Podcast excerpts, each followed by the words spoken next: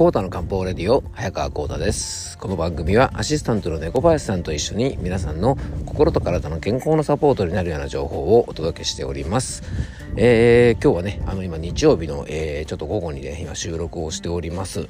今ですねえー、っと桃畑の、えー、ど真ん中に、えー、おるんですけどもあのですねそう今の時期はね桃畑に来ても桃なんかまあ一個もなってはなくてですね、まあ、当然ねあの桃の木もですね葉っぱが全部落ちて枝だけの状態になっているんですね。でなんでね、まあ、そんな時期に桃畑にいるかというとですねまあちょっと親戚がねあの桃の農家をやっているなんて話以前したかもしれませんがあのちょっとねあの午後今日はあの、まあ、時間があったというか暇だ暇だったっていうとちょっとあれなんですけど時間があったので、えー、ちょっとですねあの畑の手伝いにあの来ております。でねこの時期何をねあのするかというとあの剪定って言ってねこう枝を落として、まあ、あの次の桃の時期にねあのいい実がなるようにあの枝を落としたりして、まあ、その枝をねこう集めてあの模したりするんですね、まあ、当然ねあの今やたらと火を燃すわけにはいきませんからあのきちんと許可を取ってねあの燃すわけなんですけどもあのそういう作業でまあまあ素人でもねあの当然枝はね僕たち勝手に切るわけにいかないからあのダメなんですけども枝を切るのはねあの専門のプロの方がちゃんとですねあの、まあ、ここ落としてってことで切って、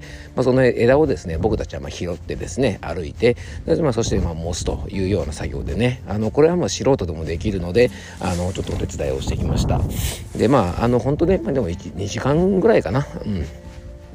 それぐらいの時間だったんですけどもまあでもねあの普段やっぱりこう何て言うのかな。あのお店の中でね一日仕事をしてることばっかりなのでやっぱりねあの外で太陽の下ですね、まあ、少しこう体を動かしながら仕事をするっていうのはまあ僕的にはねすごくいい気分転換になったので、えー、いいクリスマスイブが過ごせたんじゃないかなと思っております。猫林さんもね連れてこようと思ったんですけどわしゃいかんって言われたので猫林さんは置いてきております。はい、えー、ということでね、えー、今日の本題に移っていきたいと思います。コータの漢方レディオ今日もよろしくお願いいたします。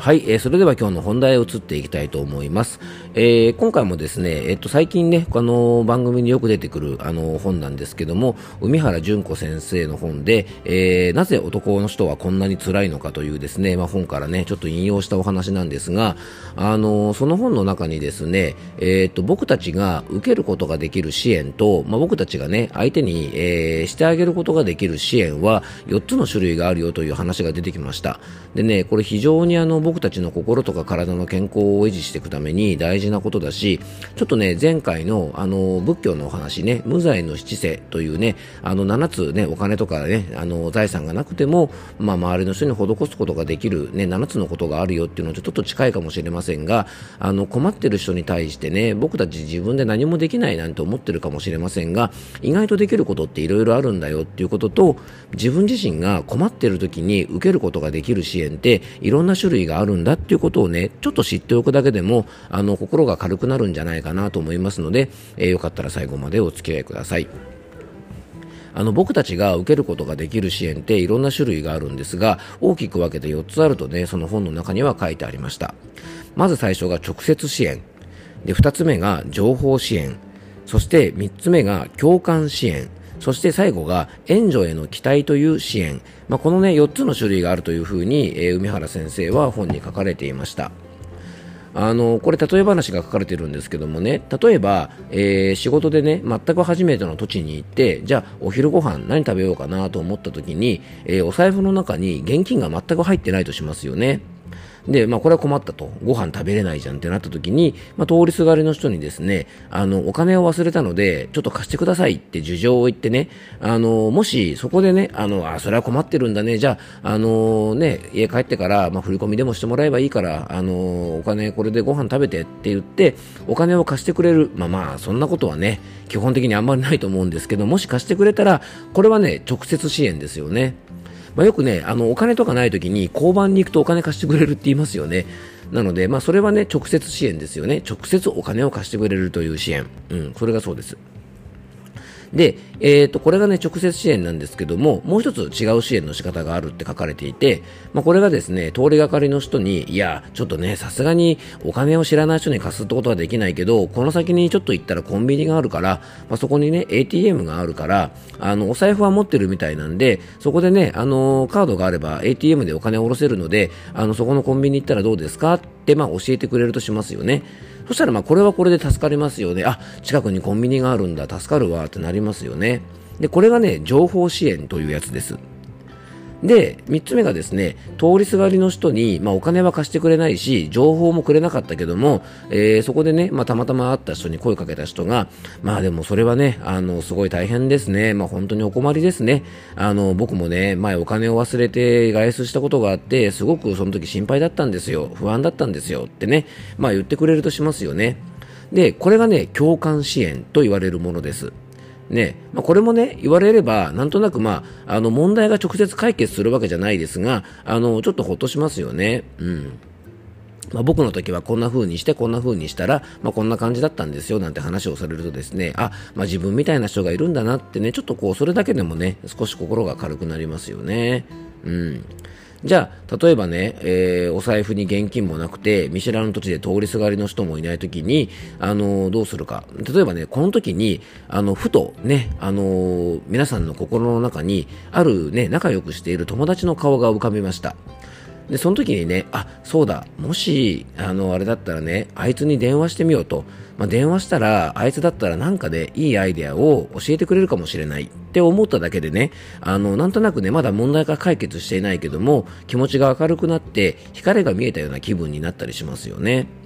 で、この場合、その友人、友達はね、そばにもいないし、直接支援もしてくれてないし、でも、この人に聞けば、なんとかなるんじゃないか。この人に聞けば大丈夫だとか自分には味方がいるんだっていう思いがあの心をねちょっと安らげてくれると思うんですよね。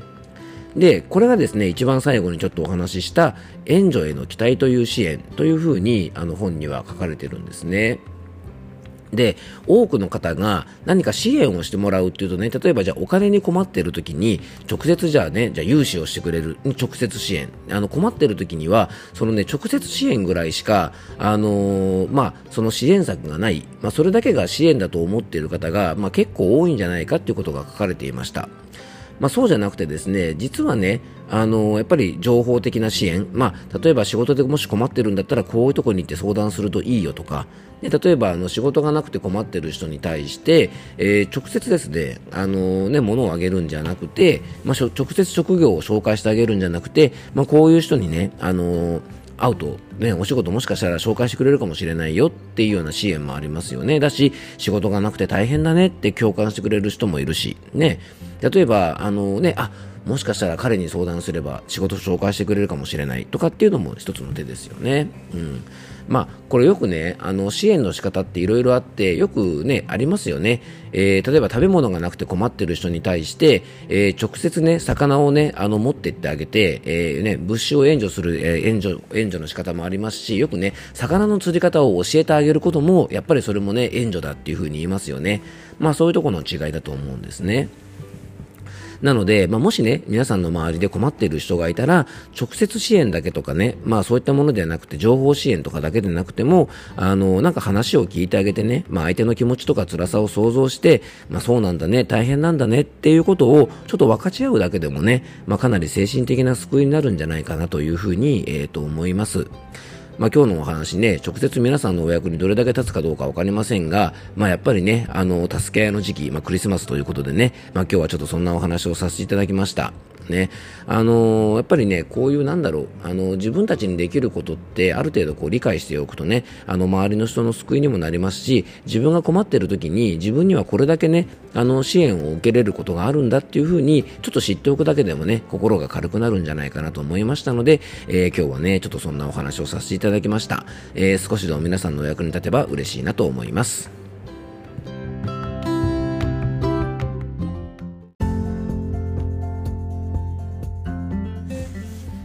はい、今回もクロージングのお時間です。えー、オープニングに引き続き、えー、桃畑のど真ん中からお届けしております。まあ、今日はですね、まあ、4つの支援というお話をね、させていただいたんですけども、その前にですね、あの仏教のね、あの教えである、まあ、無罪のあの、ね、七世というね、ちょっとお話をさせていただいたんですが、これちょっとね、順番が逆の方が良かったのかななんてちょっと思ったんですよね。なのでね、まあ、あの、いわゆる直接支援って言われるようなね、まあ、支援なんかもあるんですけども、おお、キーワンちゃんだな、すごいな。あの4つの支援なんていうものもあるんですけどもまあまあねあのいろんな支援ができるよということでお話をさせていただきました。はい。すごいな。ちょっとびっくりした。あのすごいめちゃくちゃ大きいワンちゃんが今ちょっと散歩できてですね軽くワンワン吠えられたんでちょっと一瞬あのたじろいでしまいました。はい。えー、昔ねあのシェパードに噛まれたことがありましてあのそれ以来ですねちょっと大きい犬見るとちょっとびっくりしちゃうんですよね。はい。懐かしいですね。小学生時代にですね近所に警察犬を飼ってるあのお宅があってですね朝小学校に行こうと思ったらそこの檻から逃げ出したシェパードにですね太ももをガブッと噛まれたことがあってですねそれ以来ちょっとね大きいのが怖いという早川幸太でございます。はい、えー、何の話してるのかねちょっとあの知り切れとんぼになっちゃいましたが、えー、今日も聞いていただきありがとうございます。どうぞ素敵な一日をお過ごしください。漢方専科サータ薬房の早川幸太でした。ではまた明日。